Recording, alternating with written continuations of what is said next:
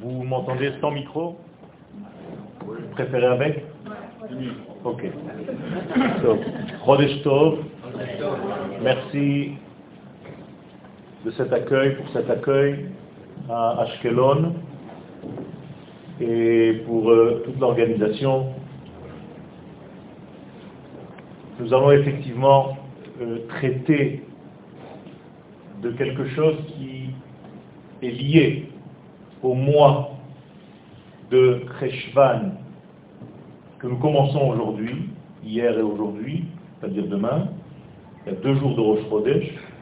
Et on va essayer de comprendre en réalité que ce mois étant placé dans l'ordre des mois, dans le chiffre 8, en commençant le compte des mois en hébreu par Nissan, Nissan, Yav, Sivan, Tammuz, Av, Elul, Tishrei, Cheshvan. Nous sommes le huitième mois.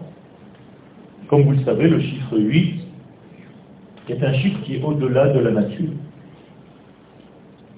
Effectivement, le monde naturel est lié au chiffre 7 et tout ce qui a trait au chiffre 7 en hébreu Sheva,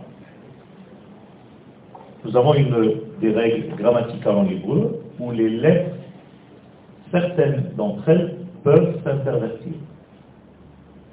Le shin en hébreu peut changer avec le t.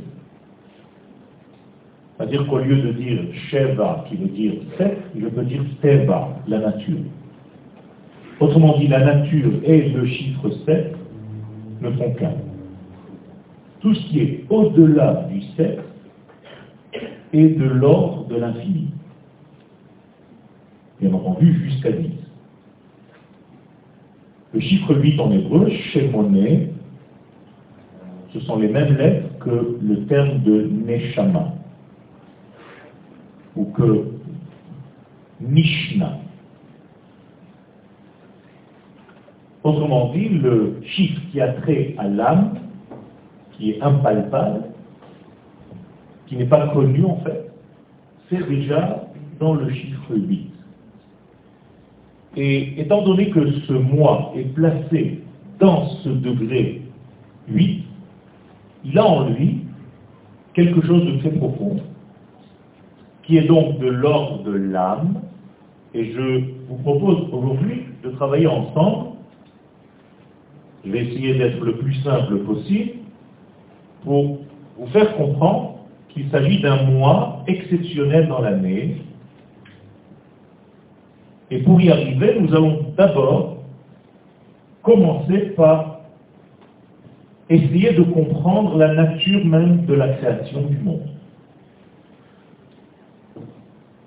Pour comprendre la Torah, il faut parler l'hébreu. Il est très difficile de comprendre la Torah dans un langage étranger à la source. Vous comprenez bien que lorsque je vous parle en français, je suis obligé déjà de traduire. Et en traduisant, je trahis. Et donc il faut retourner, revenir aux sources des choses. Le mot créé en hébreu, livrot, veut dire couper. Rabbi Abraham Ibn Ezra nous donne ce secret et il nous dit que l'acte de création est un acte qui découpe. Livrot, l'ichrot. Étant donné que le terme utilisé par la Torah, c'est bara, qui définit la création, en arabe, bara veut dire dehors. Bara. Mais c'est la même chose, c'est une mise en dehors de mise en dehors d'un ventre, lorsqu'il s'agit d'une naissance. Effectivement, la création du monde ressemble étrangement à la naissance d'un bébé. Ce n'est pas un bébé qui naît, c'est le monde qui naît.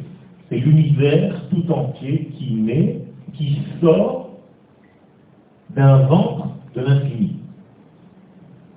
Sont des notions qui sont très développées, très élevées, Mais les sages nous demandent de comprendre la création du monde comme la naissance d'un bébé.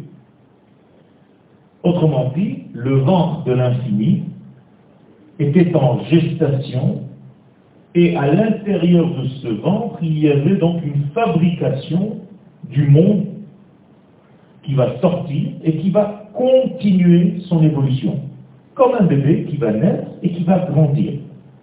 Donc nous sommes dans un monde qui n'est pas statique, nous sommes dans un monde qui est en plein mouvement perpétuel et qui va en augmentant, en grandissant, en s'élargissant, en s'expansant, comme s'il y avait une expansion de l'univers tout entier sans cesse. Ce monde ne va pas mourir. Il y a une éternité, il y a un changement de cycle, mais c'est un cours à part entière. Effectivement, il y a des cycles. Ça ressemble à une mort, mais ce n'est pas une mort, de la même manière que la mort n'est pas une fin. Mais c'est encore un sujet à part entière. Ce que je veux faire comprendre, c'est que, étant donné que le monde créé ressemble à un bébé qui naît, mais tant que le bébé était encore dans le ventre de sa maman, il était nourri directement, naturellement par sa maman, à l'intérieur de son ventre. Au moment où il sort, on est obligé de le déconnecter. Cette déconnexion en hébreu se dit nituk, qui donne naissance au mot tinok. C'est-à-dire que le bébé en hébreu, ce sont les mêmes lettres que découpées. Et pourquoi il vient ce bébé Parce qu'il doit faire un certain travail dans ce monde que les kabbalistes appellent tikkun. Il a bugué. Le tikkun, encore une fois, ce sont les mêmes lettres que tinok et que nituk. C'est-à-dire que lorsque le bébé sort, il est dans un mouvement où on est obligé de le découper de sa maman, d'ores et déjà, il est en danger de mort. En hébreu, on ne dit pas d'ailleurs danger de mort, on dit danger de vie. C'est-à-dire que c'est la vie qui est en danger. Sakana trahi. Ce que je veux dire par là, c'est que si la maman ne revient pas pour nourrir son bébé une fois qu'il est né, sorti, ce bébé va mourir. Les sages nous disent que le créateur de ce monde a eu le même retour vers sa propre progéniture, vers son propre bébé. C'est-à-dire que l'Éternel, après avoir accouché de ce monde, de cet univers, revient vers lui comme la maman qui revient vers son bébé pour le faire vivre. Ce retour de l'infini dans sa propre création s'appelle la Teshuvah.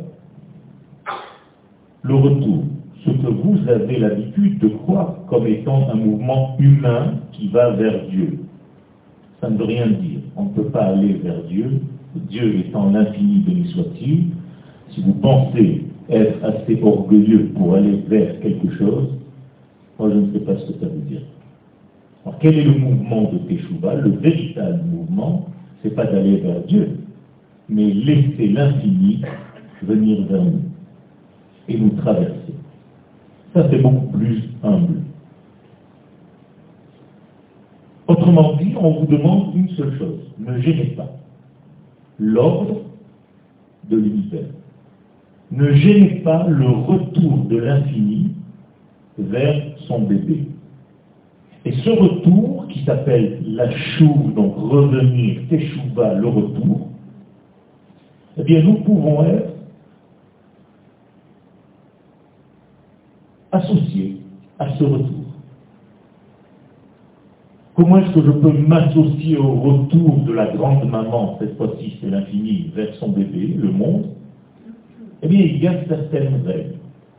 Vous savez quoi Le mot cosmos veut dire ordre. C'est-à-dire qu'il y a un certain ordre, ou bien un ordre certain dans ce monde. La lumière divine organise en fait tout l'univers. En hébreu, on l'appelle d'ailleurs Or Haganouz, qui a donné organisé. Le Or Haganouz, la lumière cachée, est une lumière qui, lorsqu'elle pénètre quelque part, ce n'est pas une lumière électrique.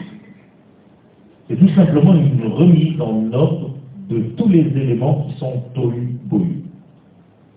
Autrement dit, lorsque la lumière pénètre quelque chose, c'est l'ordre qui pénètre dans cette chose.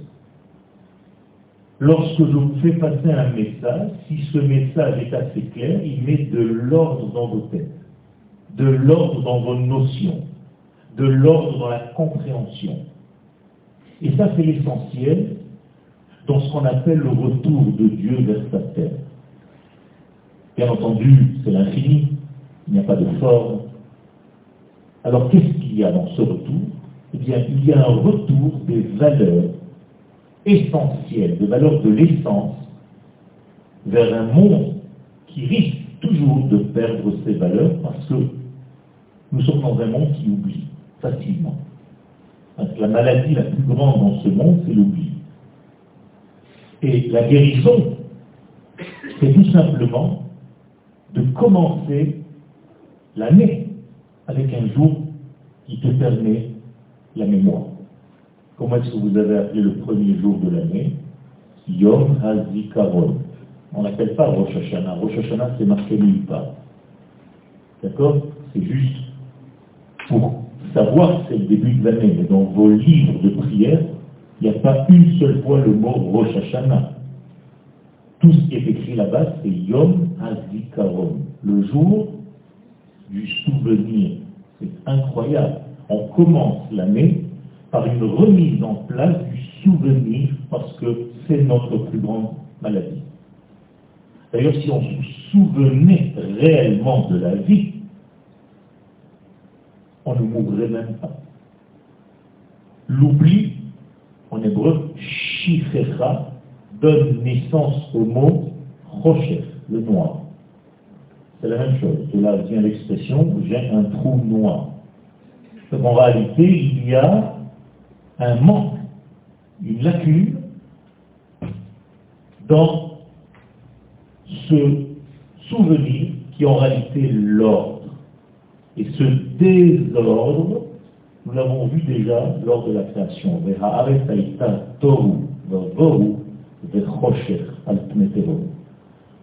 Tout ce qui est là est là, mais désordonné.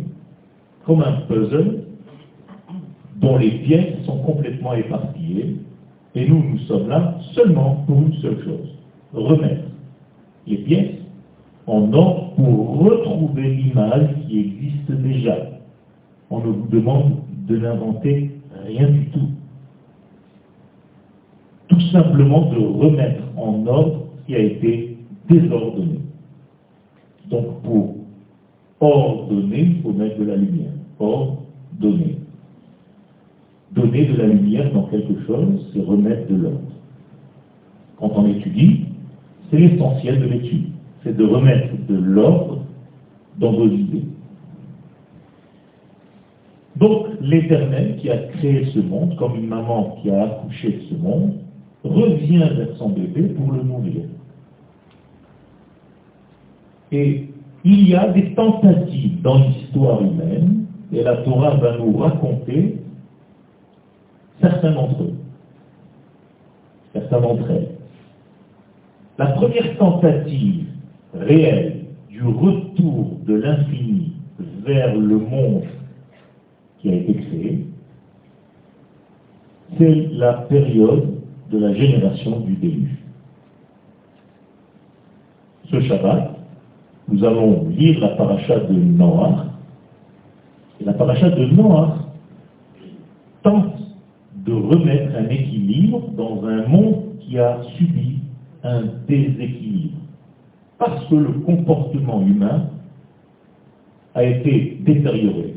Parce que les valeurs, parce que la morale, parce que l'éthique a perdu son sens, il faut remettre les pendules à l'heure.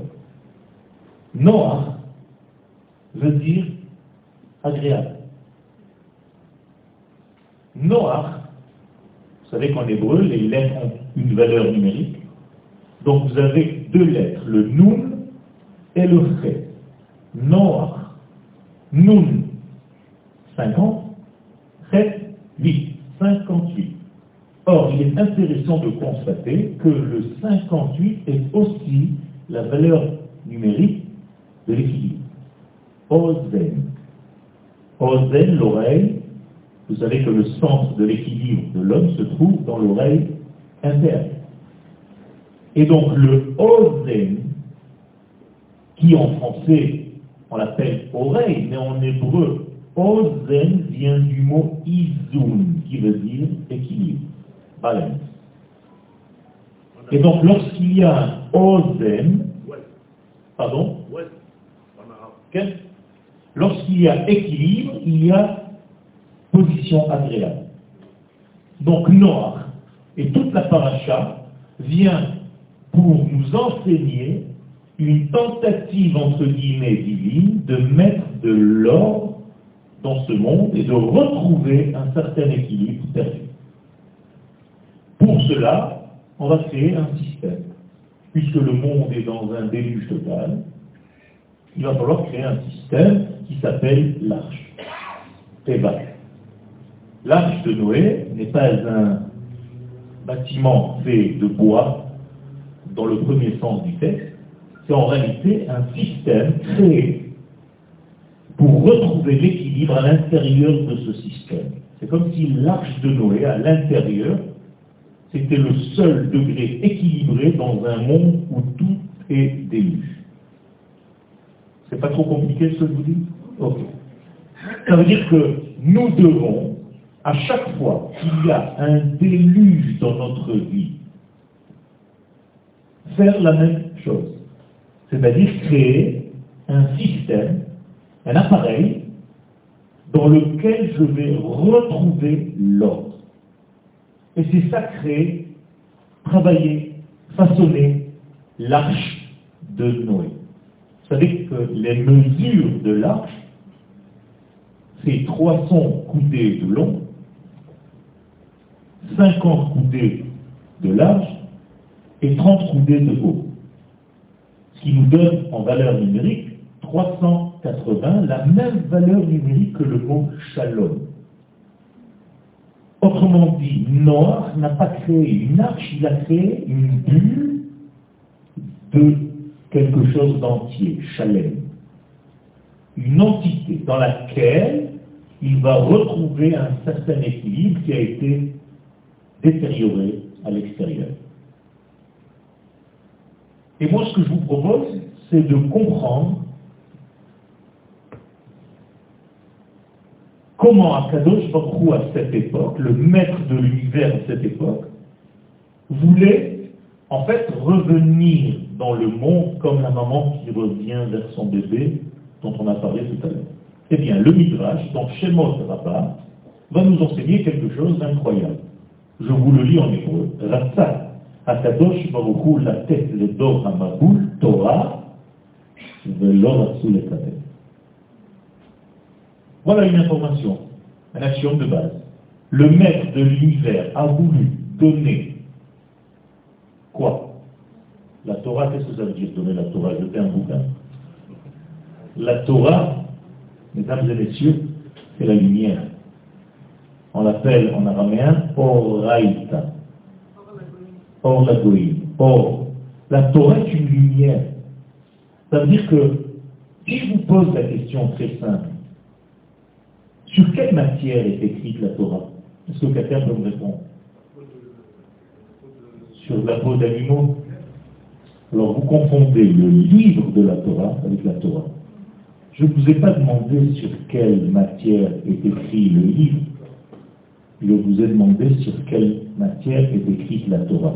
La Torah n'est pas écrite ni sur de la pierre, ni sur du parchemin, ni sur du classe. Elle est écrite dans notre vie. C'est-à-dire que chacun d'entre nous a un système de vie. C'est ça sa lumière, c'est ça sa Torah. Même un chat dans la rue, il a reçu sa Torah. C'est sa manière d'être. Un oiseau a sa Torah, c'est sa manière de vivre. La différence, c'est que le chat, est fidèle à sa Torah. Il ne se déguise jamais en souris. Mais nous, les hommes, on a du mal à garder notre identité. Et même si nous avons reçu une Torah à l'intérieur de nous, nous avons du mal à garder cette fidélité à ce que nous sommes. Alors nous sommes des hommes et parfois on se comporte comme le dernier des animaux. Et c'est encore péjoratif par rapport à l'animal qui, lui, est dans sa justesse de vie. Donc je peux dire facilement qu'un éléphant est un sadique. Pourquoi? Parce qu'il est toujours dans la justesse. Il vit comme il doit vivre. Il ne trahit pas sa nature. Ses instincts sont actifs, alors que les instincts de l'homme ne le sont pas. Et donc il faut les activer. Tout ceci pour vous expliquer que nous sommes dans une méconnaissance de notre propre Torah. Et malheureusement, c'est devenu tellement galvaudé que pour nous aujourd'hui la Torah c'est un livre. Et donc tu as l'impression que lorsqu'on parle de la Torah, on parle d'un livre, d'un parchemin. Vous savez ce que la Gemara nous dit Lorsqu'un sage porte un livre de Torah, il ne faut pas embrasser la Torah, il faut embrasser le sage. Parce que la Torah, c'est un parchemin avec des lettres. C'est inerte. Alors que le sage est une Torah vivante. Et les gens ne savent pas ça. Ils vont embrasser le livre parce qu'ils sont en réalité dans une perturbation, dans un dévoiement, dans une déviation de la vérité. Et il faut revenir à nos vraies sources. Malheureusement, la religion nous a tués. Je considère que la religion a tué le judaïsme. Le judaïsme n'est pas une religion. Le judaïsme est une nation créée par l'Éternel pour véhiculer des valeurs de l'infini qui malheureusement ont été perdues par l'humanité et le peuple d'Israël doit ramener la mémoire, le souvenir perdu à l'humanité tout entière. Donc nous avons un rôle à jouer, ce n'est pas de l'orgueil, on n'a même pas cherché à jouer ce rôle, c'est lui qui est venu nous trouver. Comme je vous l'ai dit tout à l'heure, on ne monte pas vers Dieu, c'est lui qui descend vers nous. Monter vers Dieu, c'est de l'orgueil. Qu'est-ce que ça veut dire donc que l'Éternel voulait donner la lumière à cette génération Il voulait rétablir l'ordre dans une génération qui a été complètement dépravée. Cette fameuse génération du déluge. Comment est-ce que cette génération est tombée dans la dépravation? Pour vous, c'est quoi la dépravation? C'est de faire n'importe quoi. Eh bien, mes chers amis, la réponse est gravée dans le mot que vous utilisez, maboul. Maboul, qu'est-ce que ça veut dire? Ça, je vous dis qu'en hébreu, les lettres ont un sens extraordinaire. Quand vous inversez le mot maboul, vous obtenez un autre mot en hébreu, bolem.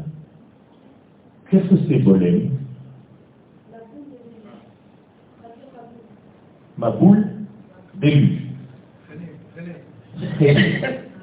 Les sages nous disent que le maboul, donc le déluge, vient parce que tu ne sais pas mettre des freins dans ta vie. Bolem, il n'y a pas de bolem, il n'y a pas de freinage, maboul. Qu'est-ce que ça veut dire?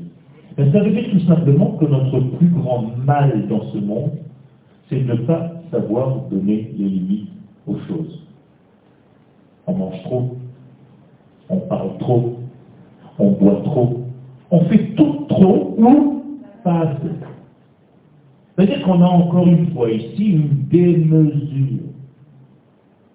Et notre plus grand problème en hébreu, ça s'appelle tikkun hamidot, la réparation des mesures. Les gens ne respectent pas les horaires. On leur dit de venir à telle heure, il vient toujours une demi-heure après. Vous savez comment ça s'appelle en hébreu Du vol. C'est un vol, parce que vous volez le temps. de quelqu'un d'autre.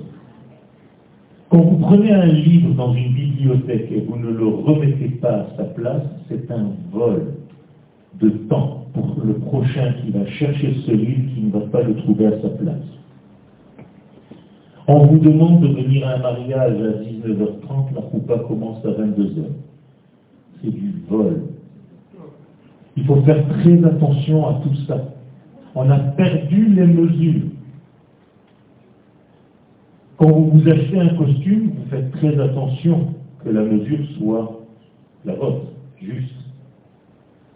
Eh bien, faites la même chose dans votre vie. Vos paroles doivent être mesurées. Votre langage doit être mesuré. Votre mental doit être mesuré. Vos gestes doivent être mesurés. On ne peut pas enfoncer un clou avec la même puissance que caresser un bébé. On sait bien gérer ça. Tu sais bien quand est-ce qu'il faut développer une force supplémentaire ou moins. Eh bien, il faut le faire aussi dans la vie.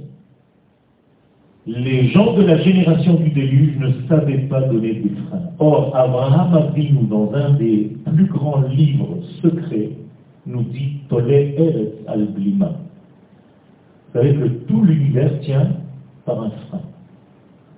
C'est comme si les étoiles, les galaxies, tenaient toutes par un certain freinage. Elles sont attirées par un degré d'attraction, comme s'il y avait un champ magnétique entre une étoile et une autre étoile et une autre étoile, ce qui fait que l'étoile reste et elle tourne. Elle ne tombe pas. C'est extraordinaire. Tout l'univers tient par un système de freinage. Si vous comprenez ce secret, vous guérissez beaucoup de mots M-A-U-X dans votre vie. Et lorsqu'on ne sait pas donner ses freins, eh bien, au lieu de pollen, on a le maboule qui arrive. Et qu'est-ce que c'est que le maboule? Au départ, c'est une pluie. Mais une pluie qui a changé sa nature. La pluie, ce sont des gouttes. Et les gouttes respectent les unes les autres. Elles ont un espace entre une goutte et une autre. Ça veut dire que chaque goutte d'eau respecte sa voisine. Alors que le déluge, c'est verser un seau d'eau. Il n'y a plus de respect parce qu'il n'y a pas de freinage. Parce que je rentre dans ta vie. Je m'initie dans quelque chose qui n'est pas le mien. Comme les gouttes qui ne se respectent plus, et donc il n'y a pas de freinage, entre moi et l'autre, il y a pénétration dans le domaine qui n'est pas le mien, mais dans le corps humain, ça s'appelle le cancer. Lorsqu'une cellule entre dans un domaine qui n'est pas le sien, c'est une maladie. Vous comprenez comment tout est déséquilibré ou équilibré? Et c'est dans ce sens-là que l'Éternel veut donner la Torah au monde. Donner la Torah au monde, ce n'est pas nous balancer un livre qui vient du ciel avec des lois. Les lois de la Torah, ce sont en réalité les lois de l'univers. C'est l'ordre de l'univers. Et si on savait respecter cet ordre-là, tout marcherait vachement bien. On ne respecte pas l'ordre de l'univers. On fait des choses à contre-courant, contre le flux naturel des choses. Et donc, la génération a refusé.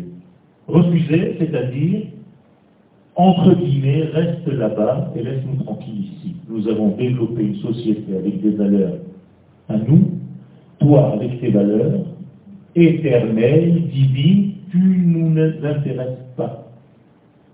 Reste dans le ciel, laisse-nous vivre sur terre. Et qu'est-ce qu'on va faire pour que Dieu reste dans le ciel et que le ciel ne tombe pas sur la terre? Eh bien, on va construire des tours. On appelle ça la tour de Babel. C'est comme si on avait construit des piliers pour maintenir le ciel, pour ne pas que le ciel descende. Vous comprenez ce que ça veut dire? Ça veut dire que la tour de Babel, selon nos sages, c'est pour maintenir Dieu dans un ciel éloigné qu'il ne descende surtout pas ici. Notre maître qui est aux cieux, restez-y. Ça, c'est la tour de Babel. Mais pour que la Torah arrive, il nous faut un intermédiaire. Qui est capable de recevoir la Torah Moshe. Moshe rappelle. Alors, l'acteur principal du don de la Torah manque. Écoutez bien ce que nous dit l'Agmara dans le traité de Choulin à la page 139. Elle va poser une question très bizarre. Moshe mina Torah minaï. Où est-ce que vous avez trouvé Moshe dans la Torah? Entre nous, c'est une question, ça. Moi, j'aurais demandé où est-ce que Moshe n'est pas? Il est tellement partout. Regardez la sagesse de nos sages. Vous savez où on va trouver Moshe? Dans une paracha, dans une section de la Torah, où Moshe n'apparaît pas réellement. Et dans quel paracha ça va se passer? Noir. Moshe, rappelle la première fois qu'il apparaît dans le monde, va apparaître dans une paracha où vous n'allez pas voir son nom, mais un code. Et ce code est dans la section que nous allons lire le Shabbat qui vient.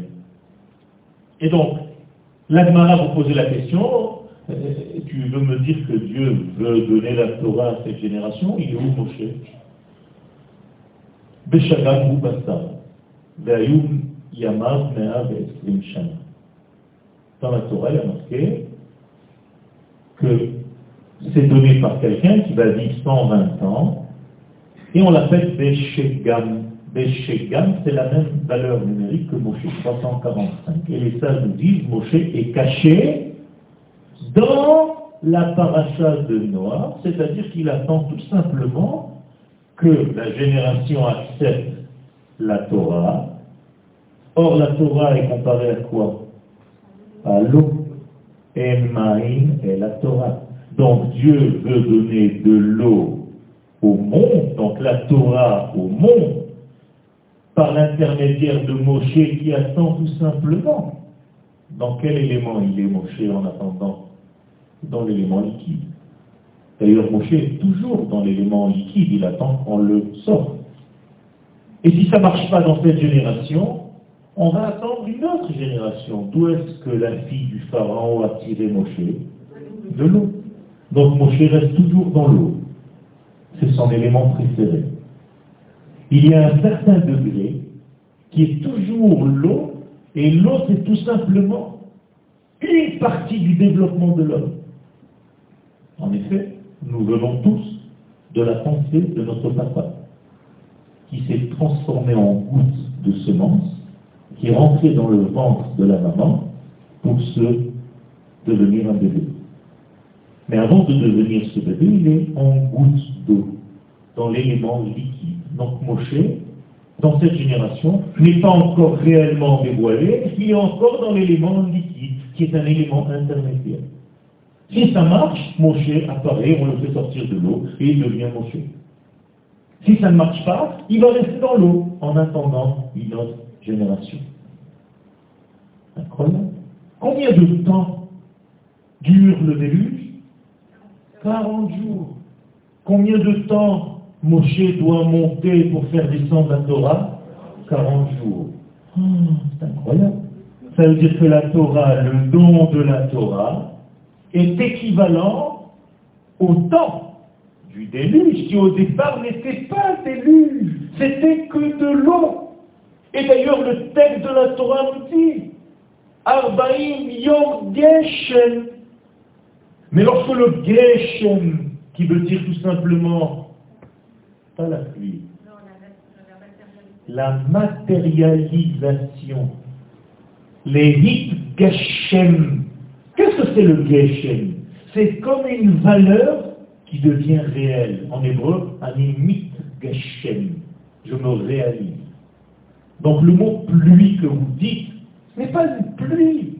C'est une valeur qui a pris corps dans un élément liquide pour féconder la terre. C'est comme une goutte de semence. La preuve, c'est lorsqu'il y aura contact avec la terre, cette terre va faire pousser, parce qu'elle a été ensemencée. Vous comprenez le secret? Et donc, la Torah a été comparée à de la pluie. 40 jours pour que Moshe vienne. Moshe lui-même se trouve dans l'élément liquide. Est-ce que Moshe était dans une arche Oui. On l'appelle Moshe Bateva. Incroyable. Comme Noah qui était dans la Teva. C'est les mêmes termes. Ça veut dire que Moshe et Noah jouent le même rôle à deux époques différentes de l'histoire. Ça commence à devenir intéressant. Donc Moshe attend dans l'élément liquide. Vous savez ce que c'est l'élément liquide? En hébreu, comment est-ce qu'on dit l'eau? Maï. Mais vous le dites toujours au pluriel. Et si vous deviez dire l'eau au singulier? Ma. Ma. Comme en arabe. Ma. Ma, ça veut dire quoi en hébreu? Quoi? C'est-à-dire que au pluriel, ça devient maïm. Donc le ma, la question, c'est l'eau. Et comme l'eau c'était la Torah, quel est l'essentiel de la Torah? La question. Si tu sais poser des questions, si, je me suis trompé, si tu es toi-même une question, parce que poser des questions, c'est déjà un deuxième degré. Et ça encore, c'est une lacune. On a arrêté d'être des questions. Quelle est la valeur numérique de l'homme? Adam, Aleph c'est 1, Dalek c'est 4 et même c'est 40. 44. Ma. Avec le collègue 45. Ma. Adam, c'est la même valeur numérique que quoi C'est une question. Et comme nous avons arrêté d'être des questions, nous sommes devenus poseurs de questions. Mais comme on n'a pas reçu de réponse à nos questions, on s'est même arrêté de poser des questions. Et si tu ne sais plus poser des questions, il faut t'ouvrir la bouche parce que tu es très très mal. C'est d'ailleurs le personnage le plus perturbé dans la Haggadah de Pessah. Chez Alishol, celui qui ne sait pas poser des questions, il faut vite lui ouvrir la bouche, il est en danger. Car si vous n'avez plus le questionnement, c'est que vous ne voulez plus. Et quand vous ne voulez plus, c'est que vous êtes dans une déprime, ou plus grave encore, dans une dépression. Quelqu'un qui ne veut plus est mort. Quelqu'un qui ne rêve plus est en train de mourir. Il attend que ça se termine. Donc il faut vouloir. Vouloir en hébreu, c'est vivre.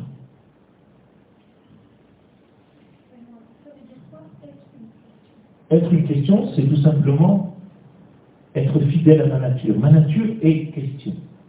Par nature, je dois être intéressé par tout.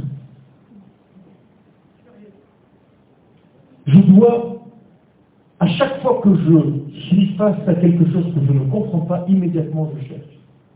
Je peux vous poser 10 milliards de questions que vous vous êtes déjà posées un jour, mais vous avez laissé comme ça. C'est comme ça que vous n'avez pas évolué.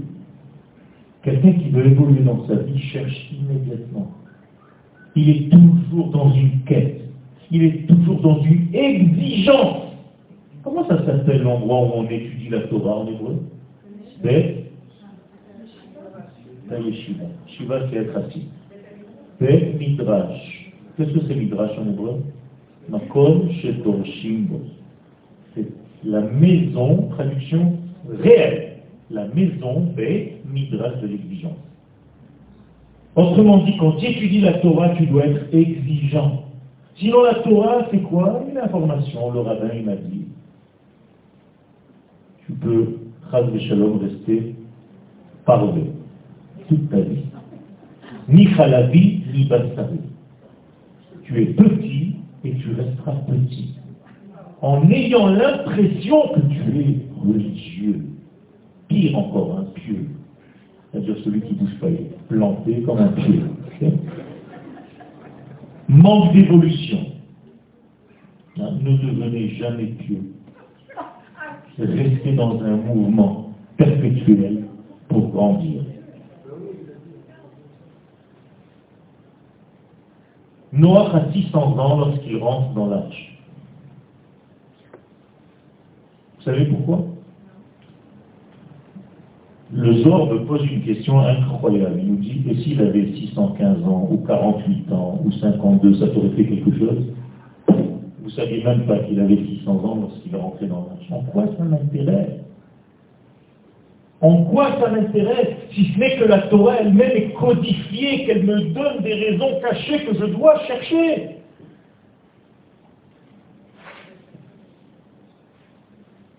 Le 6, c'est l'accès au 7, qui en réalité le côté maison, la femelle. La femelle s'appelle un 7 en hébreu. Bat Sheva. Le 6, c'est comme le sixième jour qui attend avec impatience de rentrer dans le septième jour. Eh bien, Noah va jouer le rôle du 6 qui attend avec impatience de rentrer dans le 7. Et pour lui, le 7, c'est quoi? L'arche. C'est-à-dire le shalom. C'est pour ça que Shabbat, on dit Shabbat Shalom, parce qu'on rentre dans l'arche de Noé.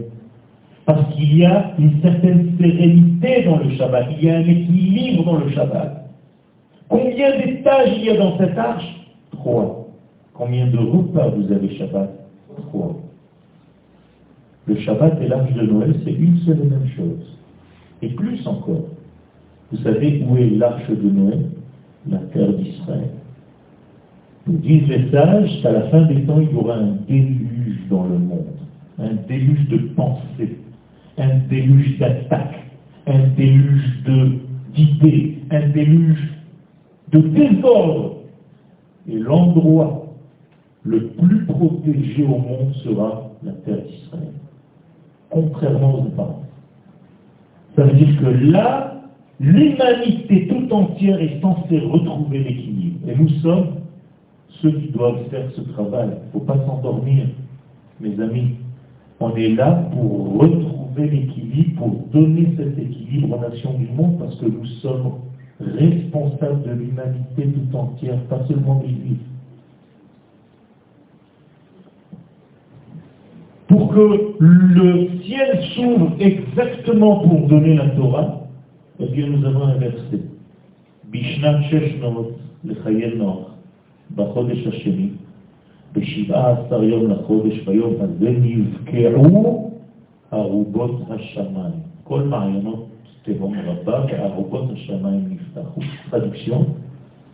le mois de Cheshvan, car c'était le mois de Cheshvan, le fameux déluge, qui au début est un don de la Torah sous forme de pluie, eh bien, toutes les cheminées du ciel se sont ouvertes.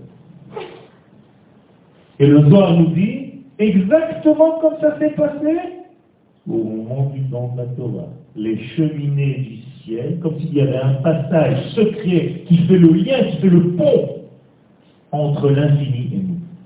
Tout était ouvert, donc tout était possible. Donc en réalité, il y avait possibilité de quoi? De corriger le monde à cette époque.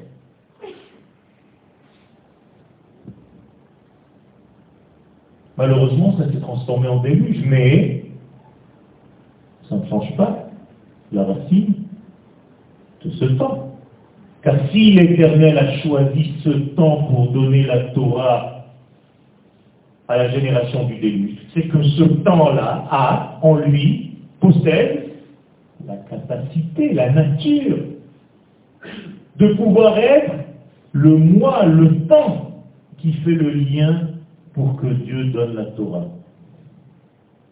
C'est difficile ce que je suis en train de dire ça veut dire qu'en réalité, le véritable moi du don de la Torah à la source, c'est Eshvan. Incroyable, mais vrai.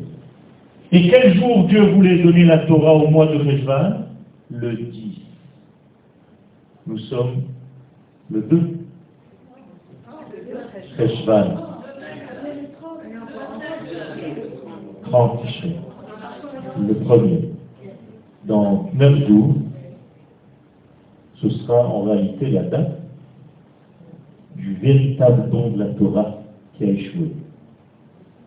Vous comprenez ce que les kabbalistes vont chercher?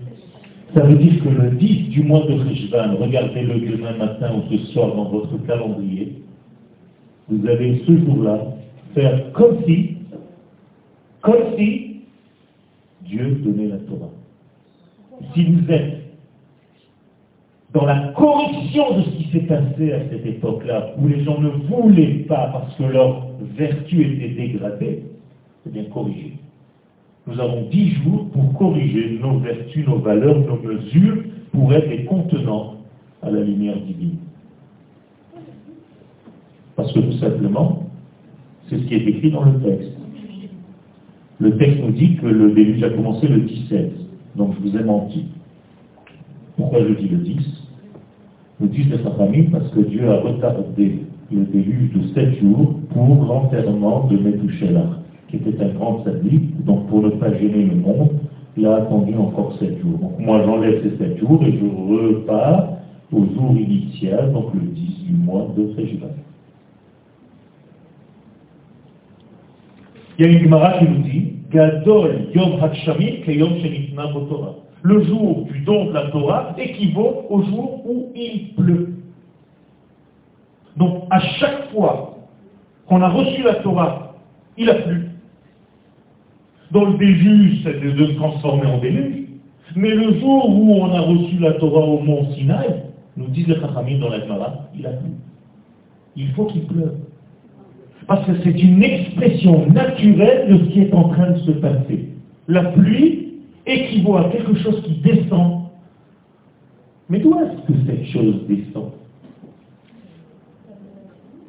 De l'infini? La pluie vient de l'infini? Elle vient des nuages. Or, les nuages viennent d'où? De la terre.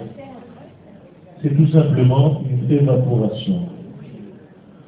Moralité, la Torah que vous recevez dans votre vie, ce sont vos propres vapeurs qui montent, qui se transforment en nuée et qui pleut sur vous-même. Ça veut dire que la Torah que vous allez recevoir dans votre vie, c'est en réalité les vapeurs que vous avez fait monter en haut, qui se transforment en pluie, qui vous retombent dessus. Nous l'avons reçu.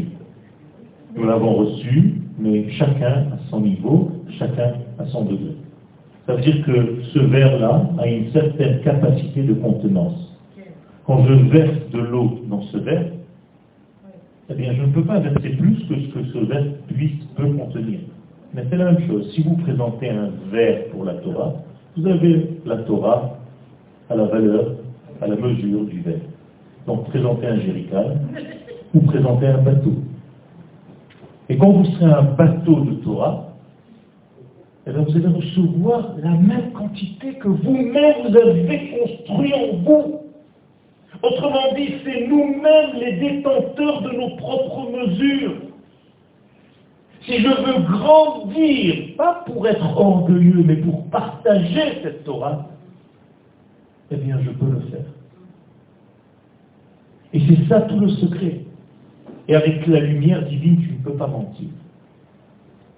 Car l'infini sait exactement où tu te places. Si c'est pour l'orgueil, même dans la Torah, si tu fais ce que tu fais pour qu'on t'appelle rave, tu peux te mentir à toi-même. Mais à l'infini, tu ne pourras pas mentir. Et c'est pour ça que toute la Torah est donnée précisément à ceux qui sont humbles. Moshe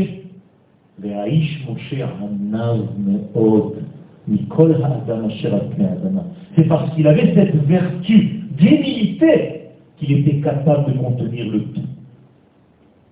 Mais quelqu'un qui pense qu'il est, donc il s'est déjà limité.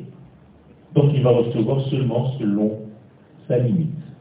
Quelqu'un qui pense qu'il n'est rien, eh bien il peut recevoir le tout. C'est comme un élève qui vient en cours et qui considère qu'il ne sait rien. Il est beaucoup plus capable de recevoir. Mais quelqu'un qui vient en cours et qui vient avec sa pensée, avec sa connaissance, il se dit, attends, attends, attends, il ne va pas m'apprendre celui-là. Moi je sais déjà. Donc quelle est sa capacité de réception? Très petite. quand vous allez à un cours, même si vous savez, c'est possible qu'il y ait des gens qui savent beaucoup. Soyez dans l'humilité. Et celui qui donne le cours doit être dans la plus grande humilité aussi, en sachant très bien que nous sommes, comme je l'ai dit au début de mes propos, que des canaux pour permettre à l'infini de descendre et de nous traverser. Donc cette transformation est devenue le déluge. Et malheureusement, nous n'avons pas été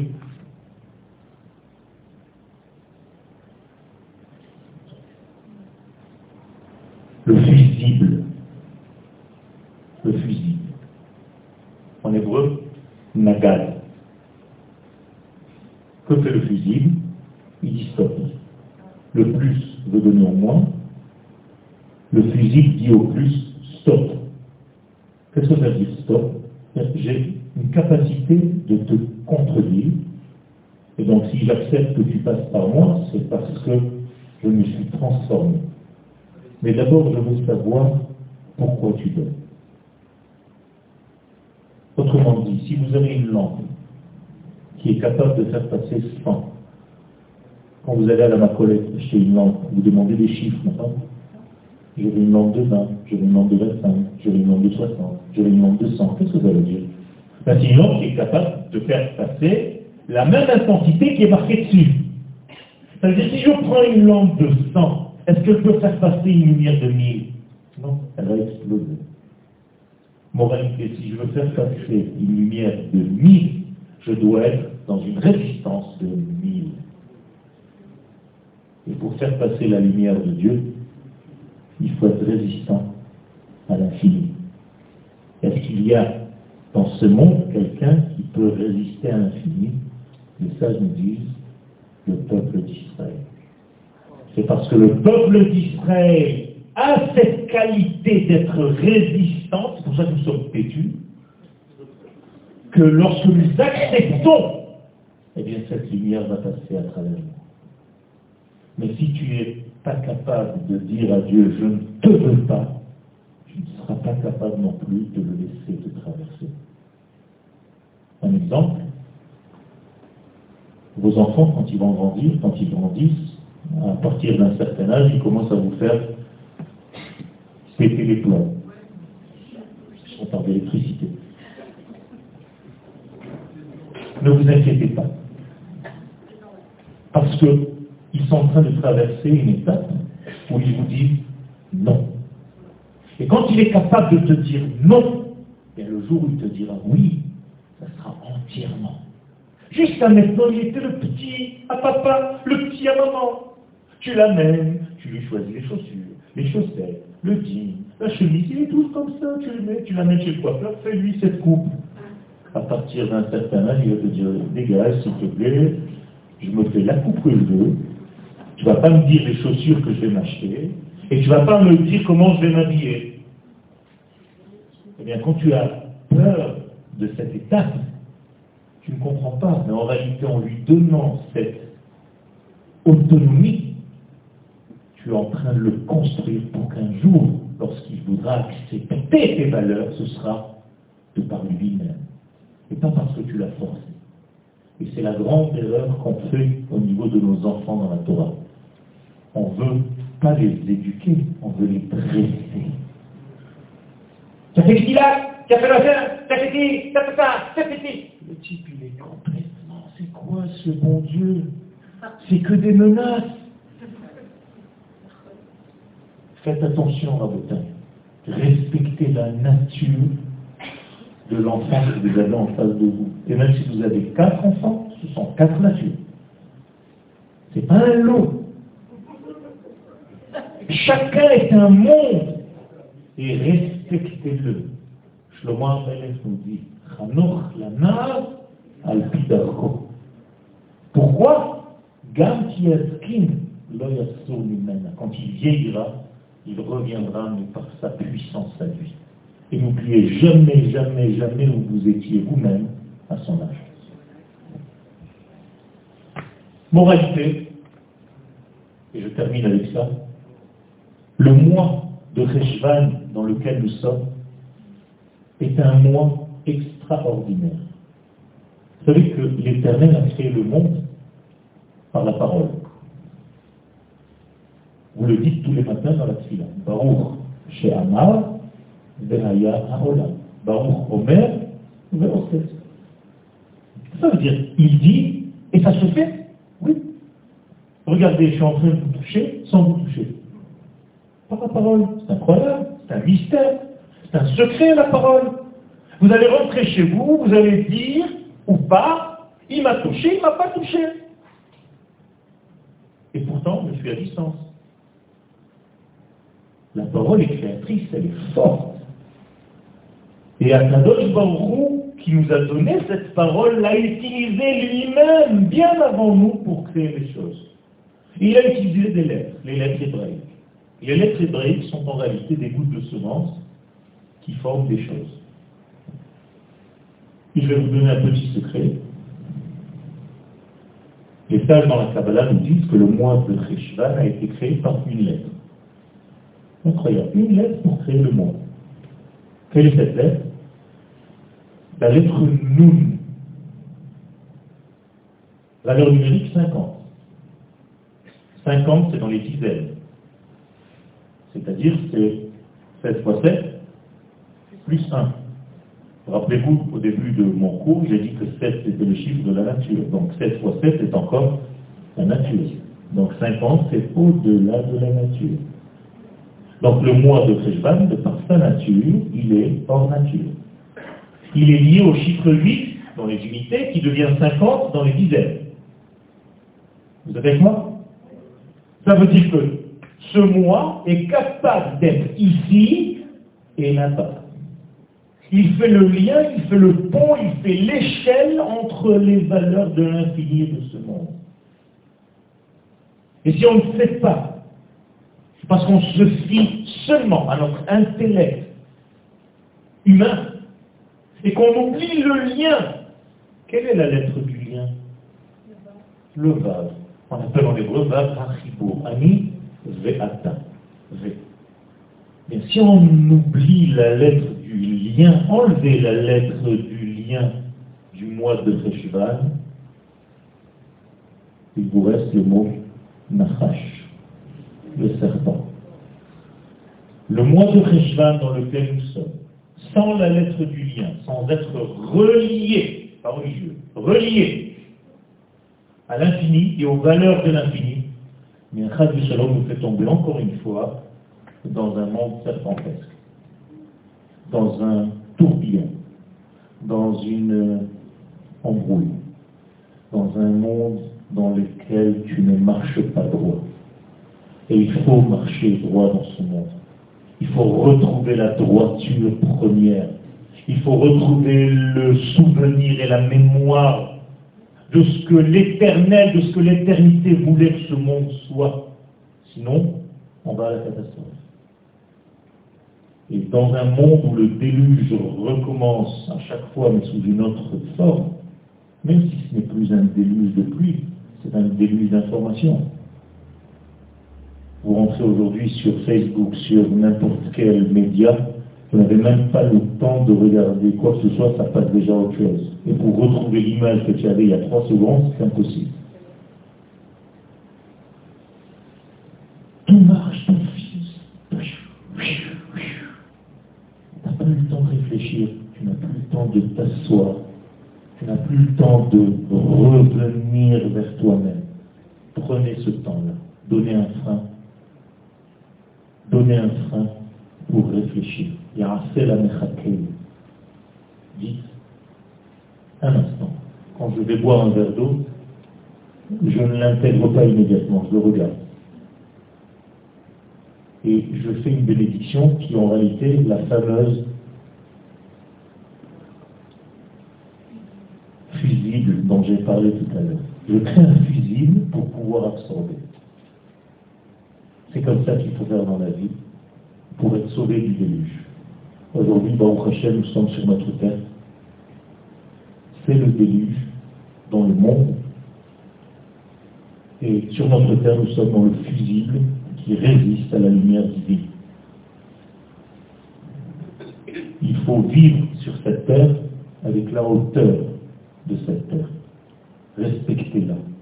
Pas seulement au niveau de l'esprit religieux, mais en ne jetant pas un bout de papier par terre. Soyez propres. Arrêtez de croire que Dieu c'est une religion qui ne s'occupe que de l'esprit et vos entrées d'immeubles ressemblent à des poubelles. C'est un manque de respect total. Faites attention à vos vêtements, qu'il n'y ait pas de taches. La Gemara nous dit qu'un Talmud Raham qui a une tache sur son vêtement est condamné à mort. Parce qu'il représente les valeurs, les vertus. C'est une responsabilité que nous avons, mes amis.